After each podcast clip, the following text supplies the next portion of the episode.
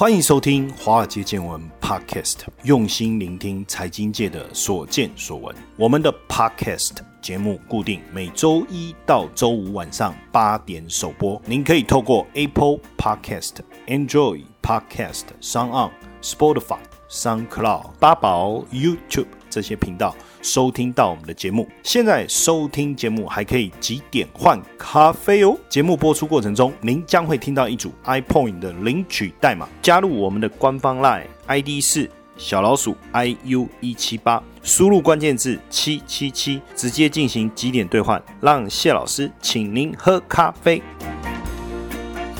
好，欢迎大家收听华尔街见闻 Podcast，我是谢承彦。二零二零年以来啊。巴菲特啊，在股市上一直没有很活跃。我们之前在我们一集节目当中也跟大家讲到，他清空了所有高盛的持股，还有包括买进黄金矿商巴里克那一集。如果大家还没有听的话，可以赶快去找一下。当然，这里面呢，是不是在暗示说股市即将出现泡沫？那其中有一个指标叫巴菲特指标，这巴菲特指标就是当时巴菲特。在衡量股市是否高估，在常用的一个指标哦。那巴菲特指标呢？它基本上它是按照整个价值投资的原则所产生的一个评估的方式啊。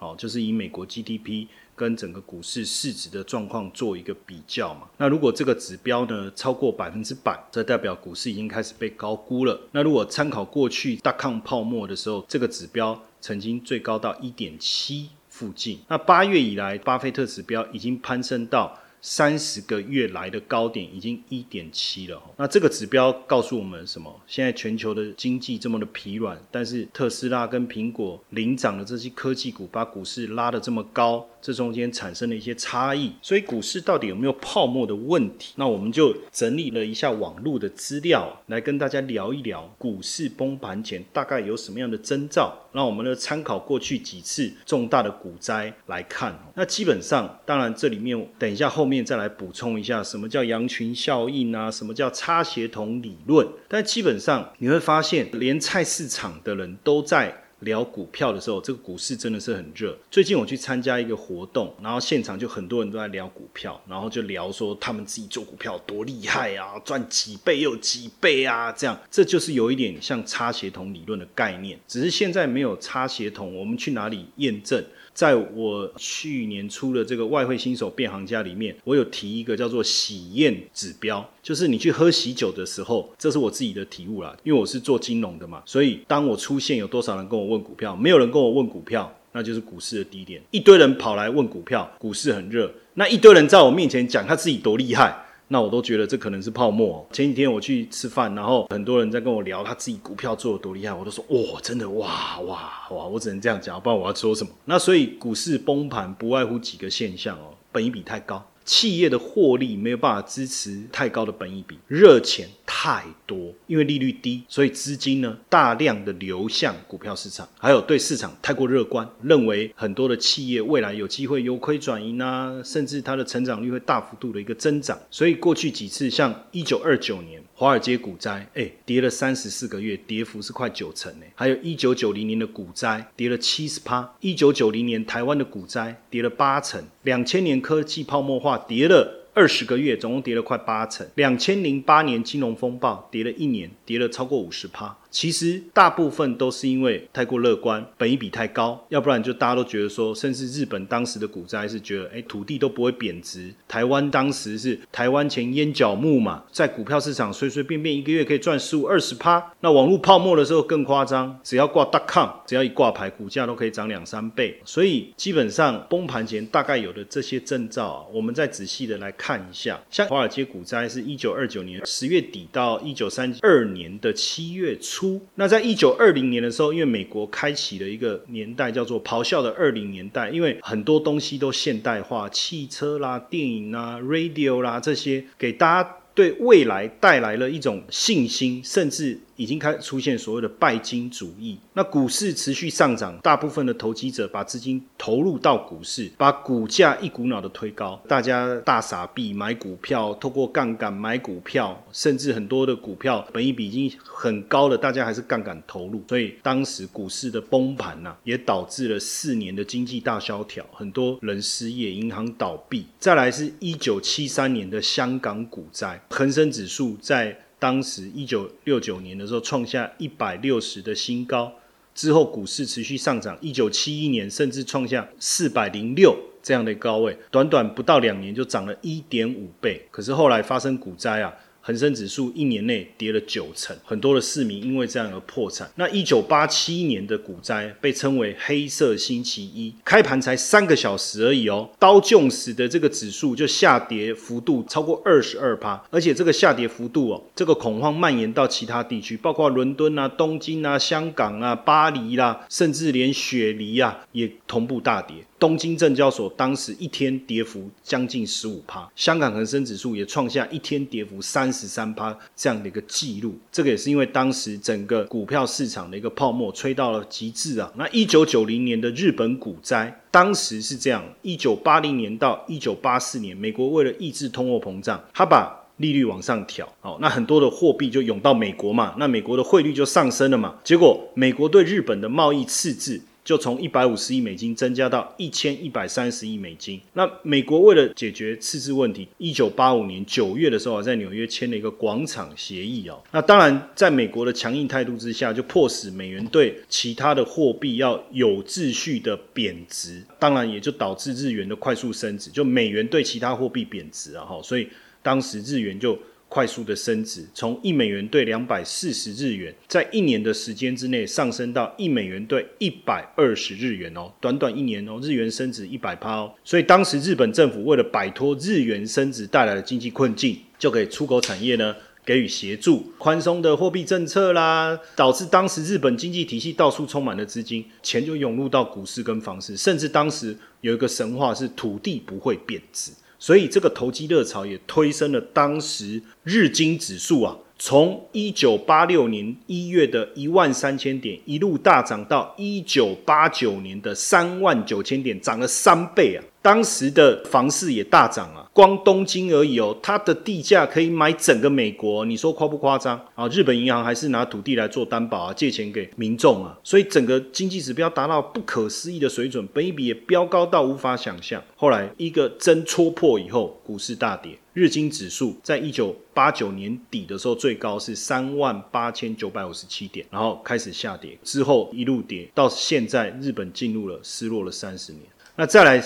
当时台湾也发生股灾嘛，因为在一九五一年到一九八七年，台湾的经济增率非常高，增长率百分之九，是亚洲的四小龙。那因为我们出口非常的好，一直赚外汇，所以收入大幅度提升。那当时甚至证券公司的员工年终奖金高达七十到一百个月，就算底薪两万好了，哎，年终奖金也领了两百万呢。那所以当时股市就像一个印钞机一样哦，甚至很多人就说，反正我就随便选嘛，随便买，既然也可以创造一个月八趴以上的投资报酬率，甚至当时的丙种的垫款也非常的风行，而且台股的活跃交易账户啊，从六十万激增到四百六十万，大家都在谈怎么赚钱啊。最后你看崩盘前台股平均本益比是一百倍哦，当时多数的国家的本益比是二十倍哦，所以后来当然崩盘。一路从一二六八二跌到二四八五，八个月跌到一万多点。所以，如果当时有做股票的人，到现在都还是劝大家说不要碰股票，因为真的有吓到。那股市崩盘，除了一九九零年，再来还有什么例子？两千年科技泡沫化的崩盘，这个大家都攻逢其盛了。当时只要有大抗的股价都大涨。那甚至一九八零年的时候，微软掀起 Notebook 风潮，大家想要找投资机会，一直在想。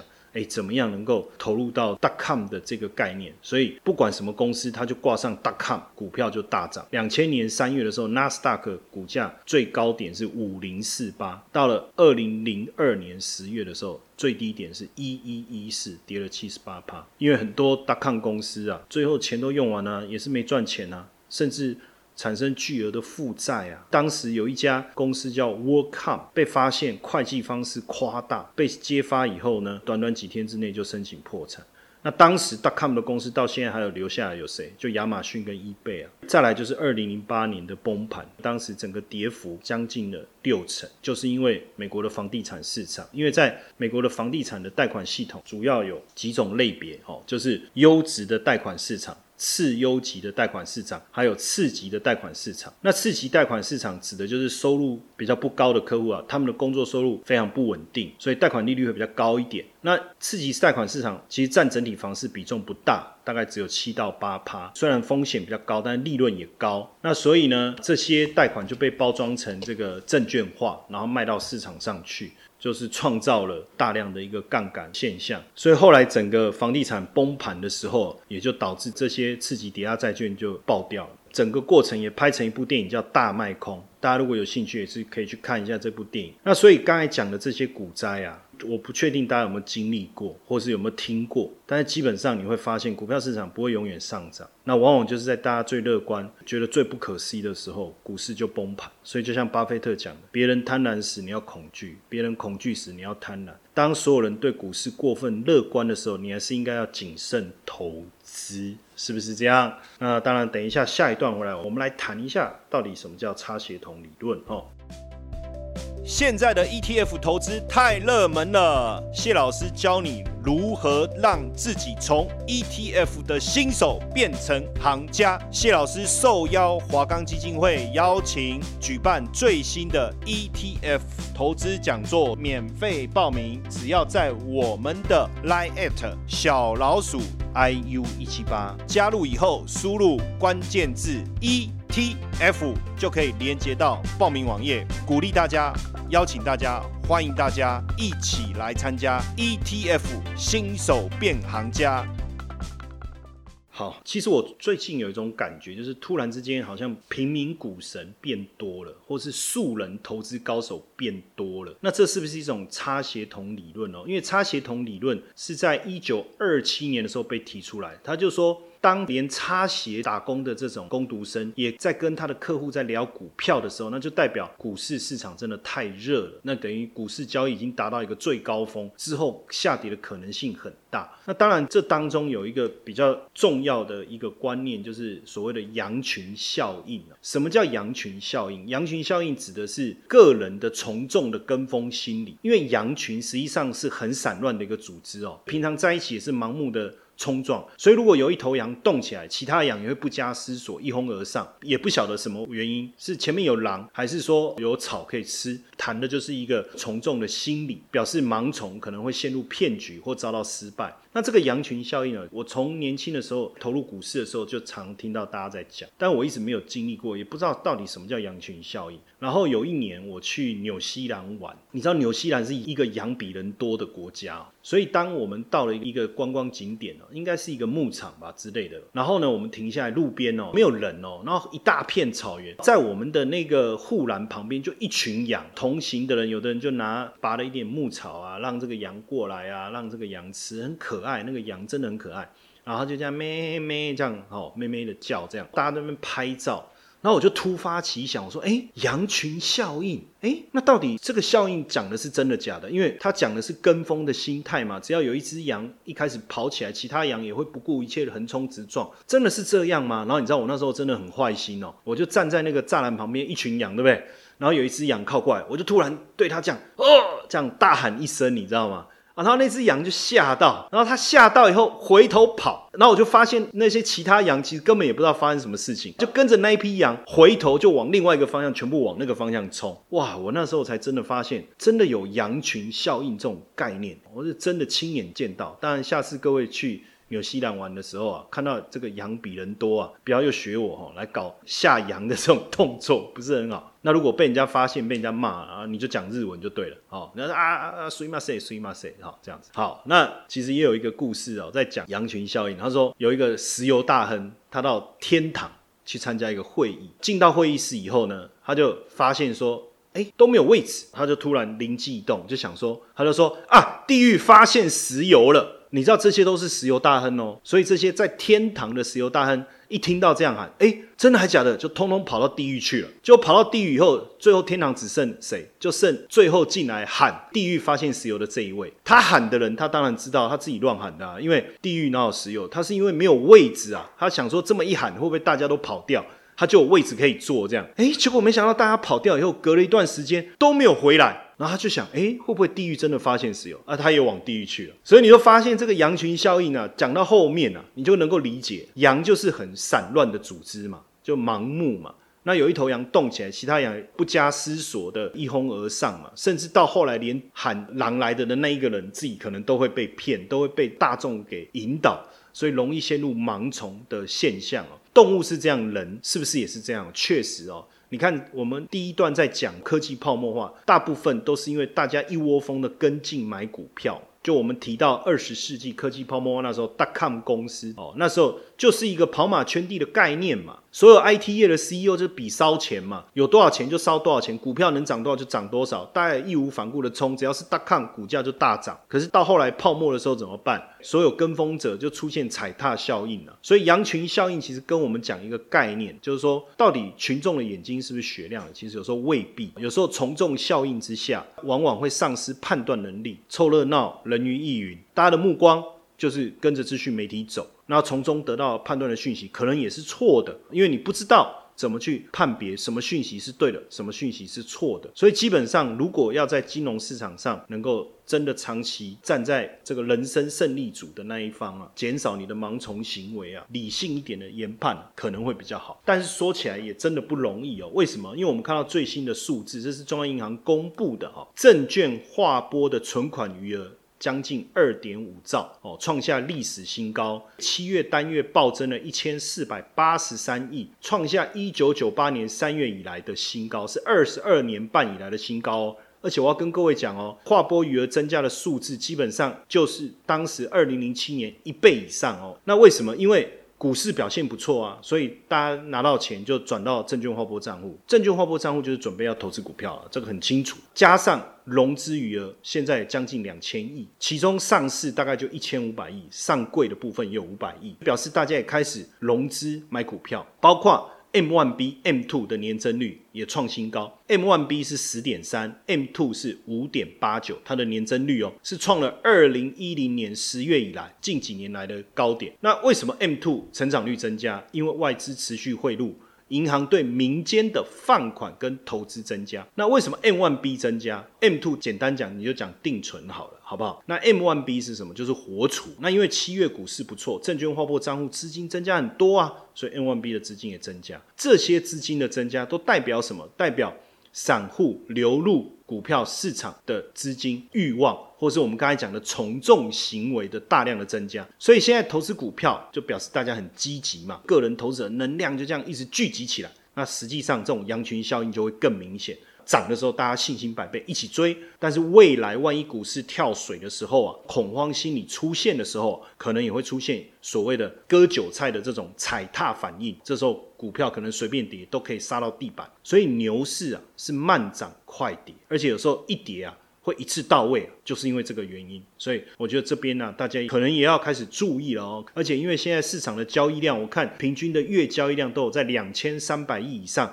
跟过去不到一千五百亿的这种交易量相比，以前之前一千两百亿叫量增呢，那一千五百亿叫爆量，现在两千三百亿叫平均水准哦。加上整个当冲的比率啊，也创新高，每天当冲比率大概占了四成，这个数字啊，都代表大家开始对投机这种想象，对市场的一个乐观程度非常高的一个原因哦。接下来就是我们今天的彩蛋时间。今天的领取代码是 A 六八二九。活动详情呢，请到下方的说明栏观看。好，那除了这个羊群理论以外，我们来聊一聊别的有趣一点的，比如说迷你群指标。各位有没有听过这个迷你群指标？这个群白指数了哈，这是有一个经济学家哈 Taylor 在一九二六年提出来。他说，当股市牛市的时候，女孩子的裙子比较短，熊市的时候裙子会比较长。那因为当时这个年代啊，丝袜不容易买，丝袜很贵，所以景气好的时候，哎，我穿得起丝袜啦，所以我要让你看一下，你看展现我昂贵的丝袜，所以裙子会比较短。那当景气不好的时候，哎，突然之间可能没钱买丝袜，或是丝袜破。所以裙子就变长，但现在是不是我不知道，因为现在丝袜很便宜嘛。那再来是一个很有趣的指数，口红指数。这口红指数是雅诗兰黛之前的总裁叫里奥纳多兰黛提出来，他就用雅诗兰黛的营收啊来看口红销售量在什么时候特别好，在二十世纪九零年代美国经济衰退的时候，还有在二零零一年九一一恐怖袭击事件当时的时候，哎，这个卖的特别好，哎，就发现景气越不好，大家越会去买口红。因为昂贵的化妆品或保养品可能买不起，可能不想花。那口红毕竟比较便宜嘛，那擦个口红也是有化妆嘛，让自己看的也比较高兴嘛。所以反而在景气不好的时候，口红卖的比较好。口红指数就是说，经济在萧条的时候没有钱，哎，口红还至少买得起。那还有一个指数叫什么？叫红酒指数。刚才讲的裙摆指数也好，吼，口红指数也好，或是我刚才自己提出来宴会指数啊，这都不容易做量化，对不对？它都是凭感受的，或是你要特别去跟公司要资料。但现在有一个叫红酒指数，哦，红酒指数呢，它就是选择一百支或五百支具代表性酒庄的红酒来当做成分股，编成红酒指数。那其实跟股市的指数有点像了，哈，等于是各酒类同时段的价格反映在指数上啊，让投资者来参考买卖红酒。做一个参考，那因为买红酒投资的大部分是金字塔有钱人嘛，所以这个也被叫做有钱人指数。那简单来讲，当红酒指数攀高，代表景气很好，上流社会消费意愿很高。通常股市也比较热，但如果景气不好，大家都不愿意消费，甚至这种红酒这个奢侈品，它的价格都往下掉的时候，可能代表景气相对来讲是比较差的。这个就是几个很有趣的指数了。当然，现在还有用奢侈品指数来做一个对比，比如说 LV 啦这些的一个股价来去衡量股市景气好与坏。热络的一个情况，这个也是一个方法。但是不管怎么样哦，这一波股市走到现在，我们当然看到很多的资金涌入到市场中来，也创造了很多的机会。但是我最近听到一个消息，当然目前还没有经过证实，新闻我也不确定能不能找得到，就是某一家证券公司的营业员因为把凶多重压生技股亏太多了，结果负债。太高了，结果既然跳楼自杀，那这个也反映出一个现象。你知道之前看到跳楼自杀是什么时候？是在这个两千零八年科技泡沫化的时候，很多基金公司亏损，经理人承受不了那个压力。可是现在是景气多头啊，怎么也会有人跳楼自杀呢？原因就是重压生技股，想说每天涨停板这种股票可以从二十块涨到四百块，这个比选择权还夸张，那为什么不重压呢？啊，结果因为没有衡量好股市操作的风险，导致亏损。那因为股票一跌，你看，邦邦邦跌停板一发不可收拾，那当然就带来巨额的亏损。那这种现象出现的时候，我觉得是一件很可怕的事情，大家要很小心。而且现在说实在，我在股票市场二十年，你说我待过基金公司，待过自营商，待过避险基金公司，本身我又念财经的，又念到博士，又在财经所教书。说实在的，我们什么样的例子没有见过，什么样的市场行情没有看过？那说实在，我们反而是很谨慎的去跟大家做一些财经资讯的分享。但是现在网红经济时代啊，他可能毛头小子也没有什么投资经验，念个几本书，他也出来跟你讲分享投资啊，也没做过什么大的交易，也在跟你讲巴菲特，这里也巴菲特，那里也巴菲特，讲着自己好像很会投资一样。哦，每个都在讲零零五零，每个都在讲 ETF 怎么做，讲的每一个人人都是股神，每一个都有投资的一套，随便抓一个技术指标来讲的头头是道，秀对账单给你看。甚至有些口音讲起来国语也不是很标准的，然后就在很多平台上面在分享他自己的投资，我不知道这样的一个现象是对的吗？当这样的现象产生的时候，真的就我讲了，人人是股神呐，人人都能创造美好的投资绩效的时候，那是不是真的跟我们讲泡沫前的那种？疯狂的那种感觉是很像。当然，年轻一辈冒出头，在我们来看是很棒的一件事情。有很多人来分享他的投资经验，我觉得也是很好的一件事情，也让我们更容易去学习，更容易进入这个市场。我觉得绝对是好事。但是我们还是不要轻忽风险哦，千万不要轻忽风险，不要认为股票就是涨。那反正。做长线会赔，那我做短线，我做当冲可不可以？都没有问题，都 OK。但是我们还是要去注意，杠杆二十倍是什么意思？也就是我的投资标的如果亏损百分之一，我就是亏损百分之二十；如果亏损百分之五，我就是亏损百分之百。这个也不能轻忽啊！哦，所以你的整个操作方法，我觉得风险还是要摆在前面。这个还是我希望能够提醒大家的，探及优手了，心态爱狗了哈，赚钱的方式摆摆走，是不是一定要投入股票市场？也不一定嘛，也许我们可以去微理财包牌一下，也许也有机会啊哈，是吧？开玩笑，不管怎么样，记得风险一定要摆在前面，不要轻忽风险，这是我今天想要提醒大家的。好，那也谢谢大家今天的收听，明天晚上见。